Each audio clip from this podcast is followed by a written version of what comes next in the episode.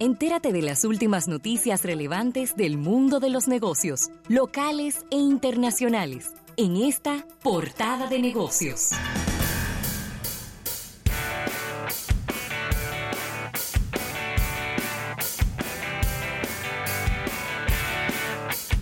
Bien, 809-539-8850, número de contacto en cabina para que estés acompañándonos durante toda esta jornada, Ravelo. Mira, y quiero comenzar esta portada con un evento que se realizó en el día de ayer en el Estadio Quisqueya. Un evento, pienso yo que, independientemente de que uno siempre hay oportunidades para mejorar, ¿no? Siempre las hay. Yo creo que marca un antes y un después, por lo menos en un buen tiempo, en esta década por lo menos, de será un nuevo punto de referencia en lo que respecta a esta pausa del juego de estrellas de la Liga Dominicana de Béisbol. Desde hace ya mucho tiempo que no se realizaba ningún tipo de actividad. Estos eran los tres días más pendejos de todo el calendario del béisbol dominicano. Tres días que se tomaban de descanso para no hacer nada. Una cosa completamente absurda. Eh, sin embargo, y ahí se muestra de nuevo un síndrome que tenemos en nuestro país y es que las instituciones no funcionan, lo que funcionan son las personas. Y bueno, eh, inmediatamente eh, Eric Almonte fue elegido como presidente de la Federación Nacional de Peloteros Profesionales de la República Dominicana. Inmediatamente empezó a, a construir esta actividad que es precisamente la única actividad que tiene la federación para recaudar fondos. Entonces esa es como la razón de ser de la, de la federación, esta actividad. Y además, de manera muy inteligente, pues eh, pro recaudación también y llevando unos fondos a la, a la Fundación Saint Jude. Usted puede enfocarse en todo lo que usted entiende que no debió ocurrir ayer, si usted quiere. Yo me voy a enfocar en lo bueno. Fue una actividad como nunca antes se había organizado. Creo que ha sido el evento deportivo que ha recogido más glorias y más personalidades de deporte alguno que se haya organizado en este país.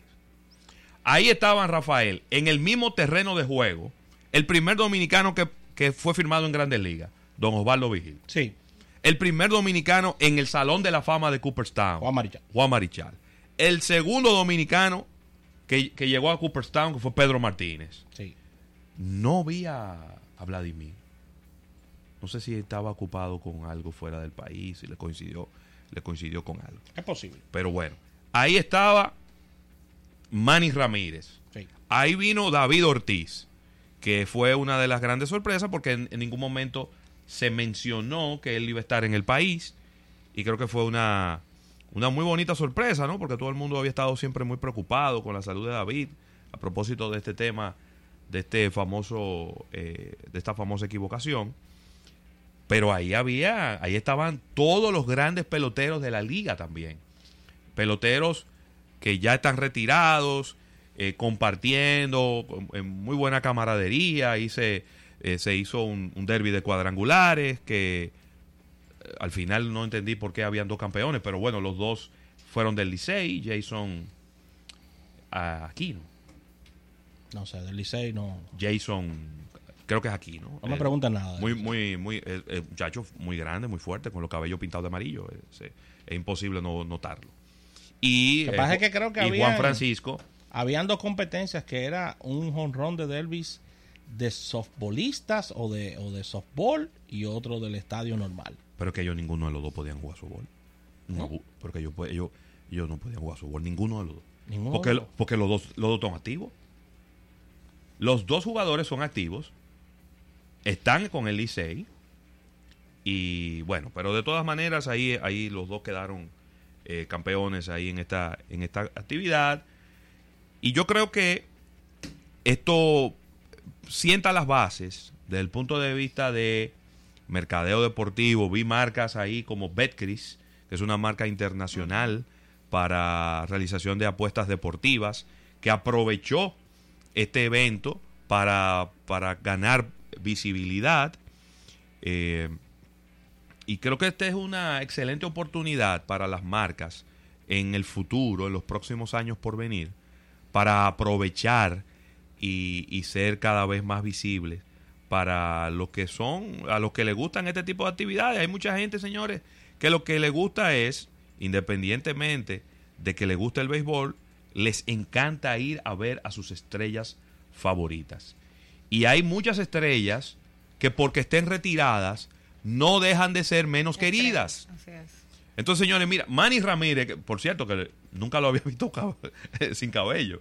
Eh, eh, impact- me impactó mucho verlo sin cabello. Sin embargo, usted me va a decir a mí que Manny no es una excelente figura como para usted relacionar cualquier marca. Cualquier marca. Claro, usted tendrá que sentarse con él. Creo que él está muy inclinado hacia los temas religiosos. Quizá debería ser una marca que no, que no transgreda eso- esos límites. Y ahí hay muchísimos jugadores. Yo te voy a decir algo. ¿Quién puede hablar un, un milímetro mal de Tony Peña No, espera. a nivel deportivo en este país? No, espera. ¿Eh? Miguel Tony, Diloné. Grandes. Te estoy mencionando solo algunos de los que recuerdo ahora que vi en la pantalla a través de la transmisión de televisión. Y, y, bueno, felicitar a nuestro amigo Abelino Cuadra, que hizo un excelente trabajo conjuntamente con los otros miembros del equipo. Con- eh, eh, estuve escuchando a Johnny Trujillo, también a Néstalí Ruiz y, y- y otra, y también otra parte del equipo. Yo creo que este tipo de actividades hacen falta. Sí, no. Hacían falta. No el disparate que tenían en años anteriores, el juego de estrellas. Pero que no había juego de estrella. ¿Cuál es el En disparate? años anteriores. Pero teníamos cinco años, seis años que no se hacía. Exactamente, años anteriores. Que no dio resultado y hubo que suspenderlo. Claro, pero que, que no tiene mucho sentido. Cuando tú tienes una liga tan, tan, tan sui generis como la de nosotros, ¿cómo tú lo...? Porque en algún momento cuando eran cuatro equipos era la capital frente al, al interior. Pero ahora son seis equipos. ¿Cómo tú, ¿Seis equipos? ¿Cómo tú enfrentas? ¿Cómo tú divides la liga? Aquí tú no puedes dividir que Liga Nacional, Liga Americana. El equipo fulano... Con, es decir, es muy extraño. Yo los creo que los es mejor- importados contra los locales. No, yo creo y que los importados se van 10 días antes. yo creo que la salida que han encontrado ha sido muy, muy buena. Yo prefiero esto a, hacer un juego de estrellas que tenga algún tipo de significación. Yo creo que le ha quedado muy bien. Hay que felicitar a la agencia de marketing deportivo Nuevo Cielo, que fue quien, conjuntamente con la Federación Nacional de Peloteros Profesionales, organizó todo esto.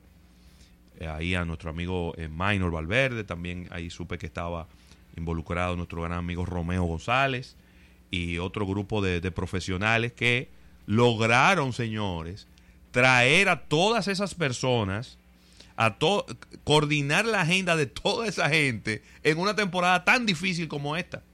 Porque es una temporada donde mucha gente toma vacaciones, donde mucha gente quizás no tenía pensado estar en la República Dominicana, tenía pensado estar en otro lugar.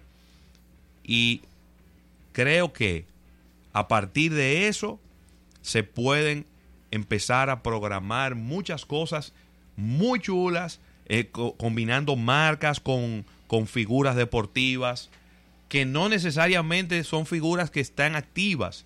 Porque yo puedo entender que un Juan Soto, que un Vladimir Guerrero Jr., que un Fernando Tati Jr., yo puedo entender que quizás ellos entiendan que aquí no tiene sentido que ellos se amarren con una marca dominicana. Porque ellos están en la gran carpa y ellos allá pueden conseguir contratos de patrocinio. Pero ya figuras retiradas, yo creo que es una excelente oportunidad para que las marcas lo visualicen.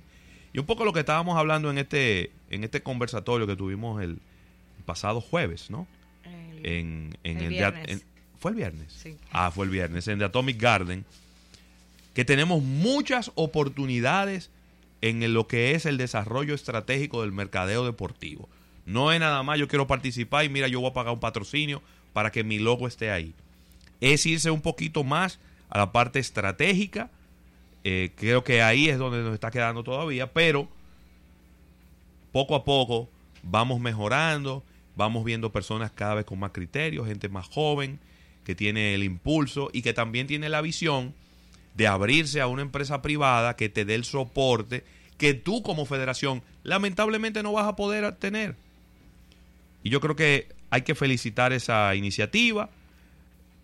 Plantea una, una, un, un nuevo estándar en lo que se refiere al, a la pausa del juego de estrella o del juego de leyendas, como le, como le están llamando ahora.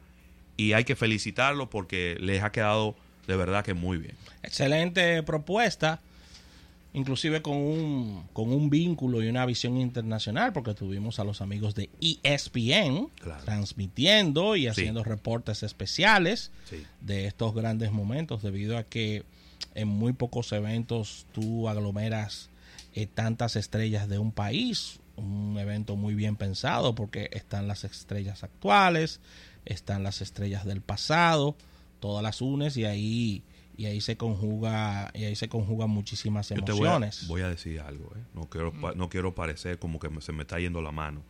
Pero ese evento a nivel de convocatoria no tenía nada que envidiarle un juego de estrellas de Grandes Ligas. No, Nada que envidiarle. Nada que envidiarle.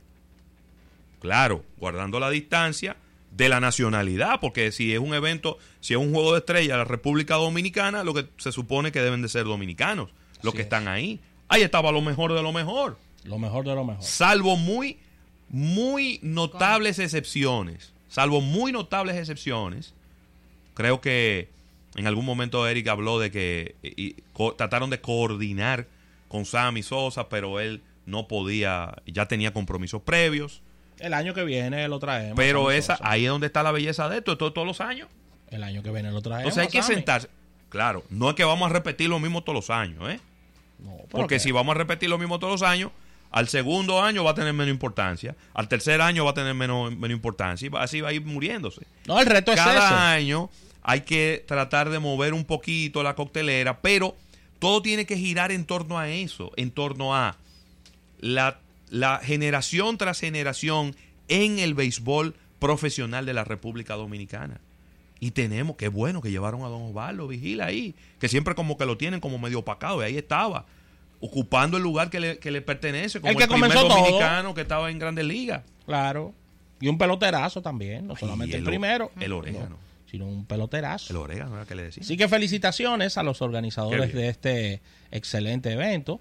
Muy buena convocatoria, buena eh, asistencia del público y esperemos que cada año tengamos un, un, un juego un juego así, eh, Claro. diferente, con, con estrellas. eh, del Más de 8 mil personas en el estadio. ¿eh? Un espectáculo familiar. Muy buena convocatoria. buena Muy buena convocatoria, buena convocatoria y, y el estadio ha demostrado que está y el público está abierto a este tipo de manifestaciones. Ahí se, presen- se ha presentado conciertos exitosos, se ha presentado cada año Quiéreme como soy con mucho éxito también. Así que la- eh, el público está abierto, lo que se necesita es creatividad e innovación y muchas voluntades. Mira, moviéndonos a informaciones internacionales, atención, Isaac Ramírez, un golpe letal da el día de hoy en esta guerra comercial Cuidado. China a las marcas norteamericanas de tecnología, ya que marcas como HP, Dell y Microsoft están siendo retiradas de todas las oficinas gubernamentales de Beijing en el día de hoy. Las empresas públicas están reemplazando toda su computación y todas sus computadoras y software de origen extranjero, José Luis Ravelo. Oye, ¿qué clientes están perdiendo estas importantes marcas estadounidenses? China dice que, que está impulsando sus software eh, nativos, sus software creados por ellos mismos, y quiere dejar de depender, eh, de depender, perdón, de los Estados Unidos en todo lo que tiene que ver con tecnología, y se está dando una ordenanza, un- una orden en el día de hoy, que las oficinas públicas, Ravelo, dejen de usar el software y el hardware que tengan origen Bueno. de Estados Unidos. ¿Y qué tú creías? ¿Que eso iba a quedar de ese tamaño? ¿Qué marcas No sufren podía- con esto? No se podía quedar de ese tamaño. Dell, HP y Microsoft. El tamaño del Estado chino es enorme. O sea, se está perdiendo un cliente millonario. Un cliente importante se está perdiendo.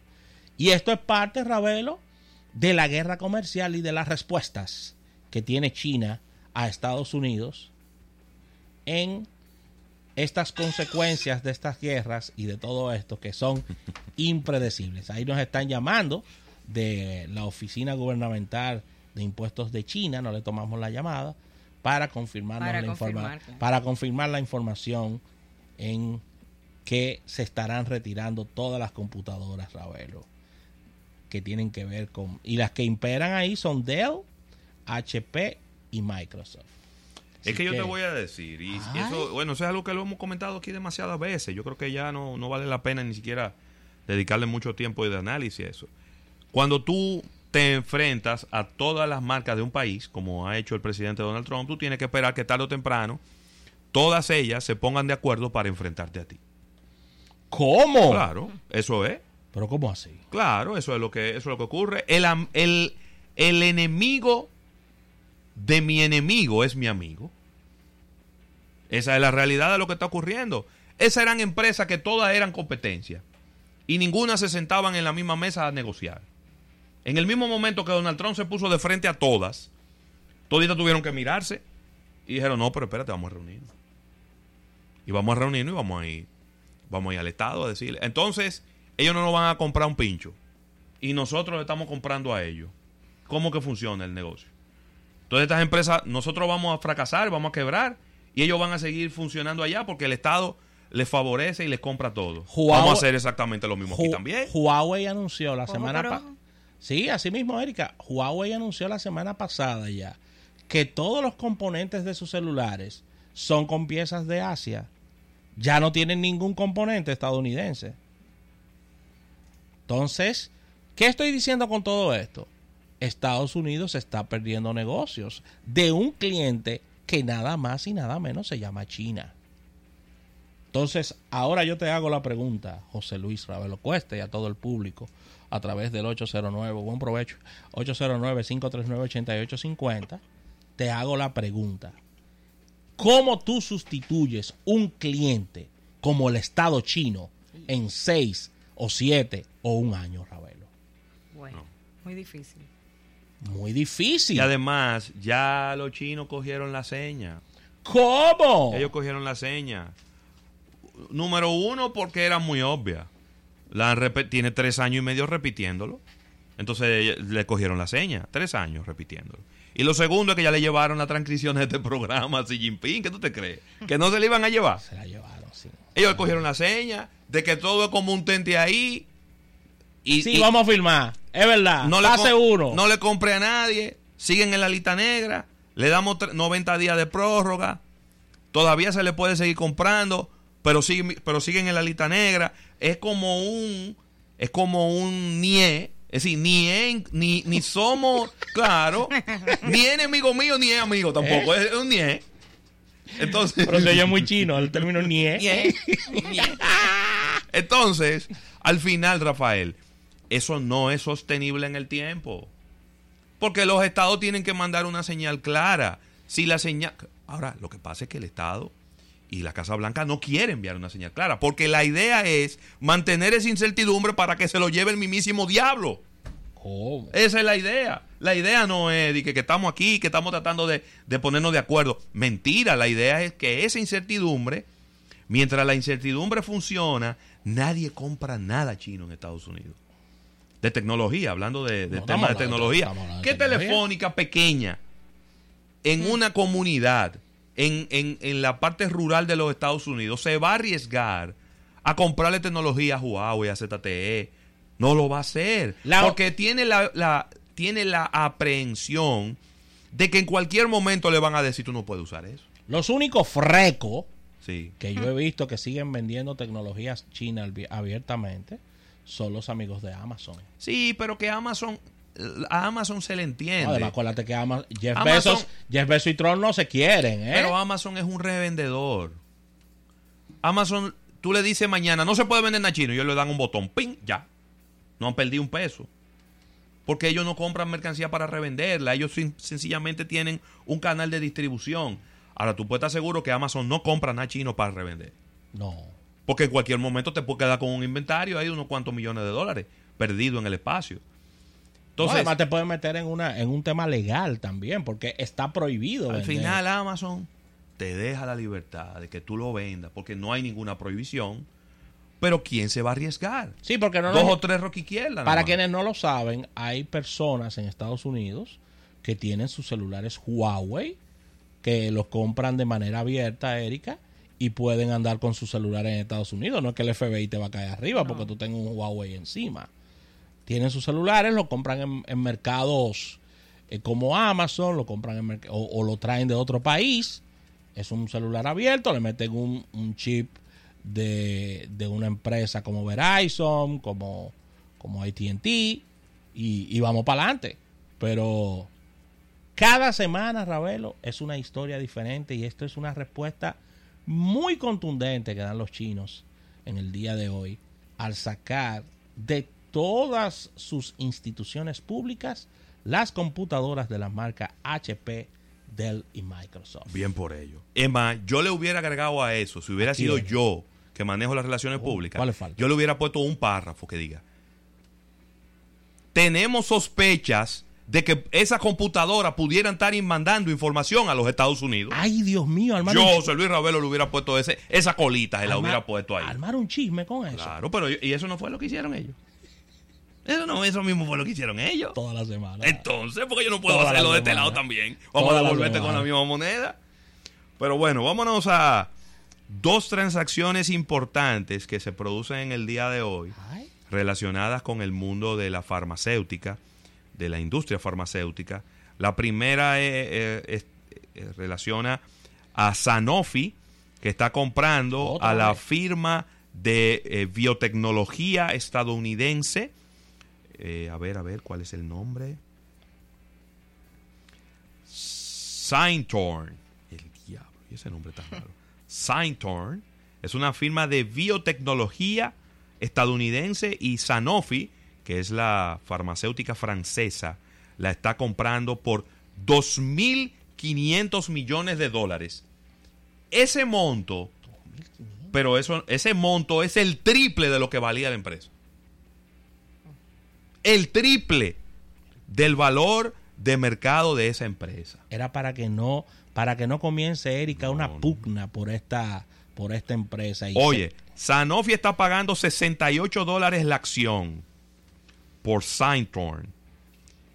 Las empresas de este, las acciones de esta empresa que tiene base en San Diego valían el viernes 25 dólares. Así es que me gusta que me compren.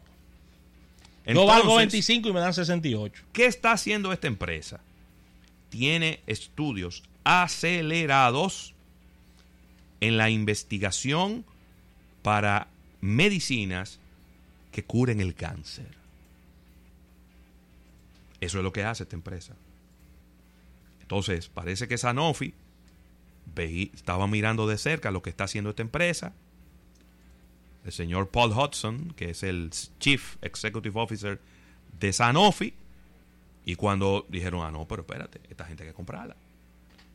Ellos tienen, Sanofi ha comprado varias empresas relacionadas con la investigación del cáncer en diferentes tipos de cáncer, porque tú sabes que el, cáncer, lamentablemente, eh, hay demasiados tipos diferentes de cáncer, ¿no? Y bueno, están pagando, repito, 2.500 millones de dólares por esta empresa estadounidense. Por otro lado, una empresa estadounidense menos. Exacto. Porque es una empresa estadounidense que ahora será francesa. Sí.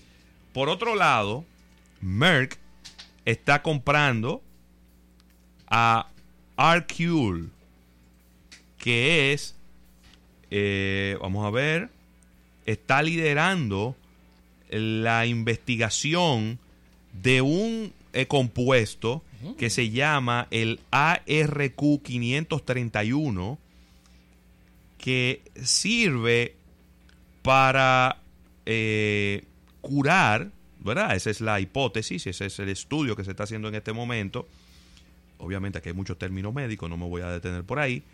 Eh, eh, ya está en fase 2 el estudio para el tratamiento de eh, tumores malignos en las células B. Eso es cáncer también. Entonces, ellos están pagando 20 dólares la acción, lo que significaría 2.700 millones de dólares de valor total de esta empresa. Así que esa es la dinámica del mundo de las farmacéuticas en este momento. Ver cuáles son las pequeñas, tú lo decías el otro día. No va a quedar una empresa chiquita de investigación farmacéutica. Parece que no. Todas van a ser compradas por las grandes. Porque de la única manera que una farmacéutica grande puede sostener su liderazgo es teniendo productos nuevos. Y a pesar de que tienen mucho dinero, pero el talento no necesariamente va donde esté el dinero, aunque pudiera ir. Entonces, todas estas pequeñas y medianas empresas de tecnología farmacéutica están desarrollando productos y cuando estos productos son exitosos, inmediatamente viene una grandota, ¡pum! y, la compra. Y lo liquida todo el mundo.